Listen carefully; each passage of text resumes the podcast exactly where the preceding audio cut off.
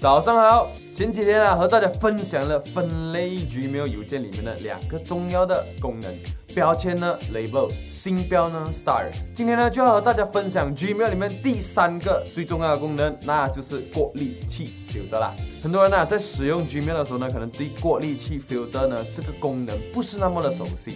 像标签和星标，其实在大多数的 Gmail 的页面里面呢，就可以看到他们的 icon。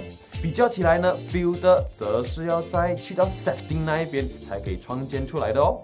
为什么我一直说 Filter 非常的重要呢？因为啊，它不只是可以让你把特定的邮件呢跳过 Inbox 收在 Label 好了的邮件夹里面，还可以直接把你觉得是垃圾的邮件呢直接删除掉。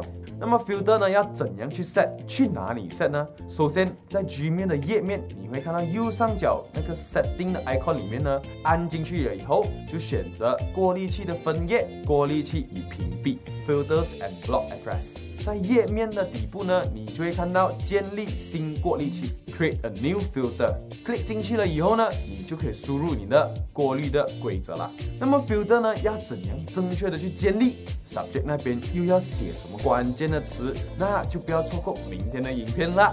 好了，今天我们的商业三六笔记呢就分享到这里了。欢迎你们在影片下面留言，你喜欢怎样 filter 你的 email？如果你想要 Gmail 的 cheat sheet 呢，你也可以在影片下面留言。我要变得更有效率，我就会发给你了。明天见。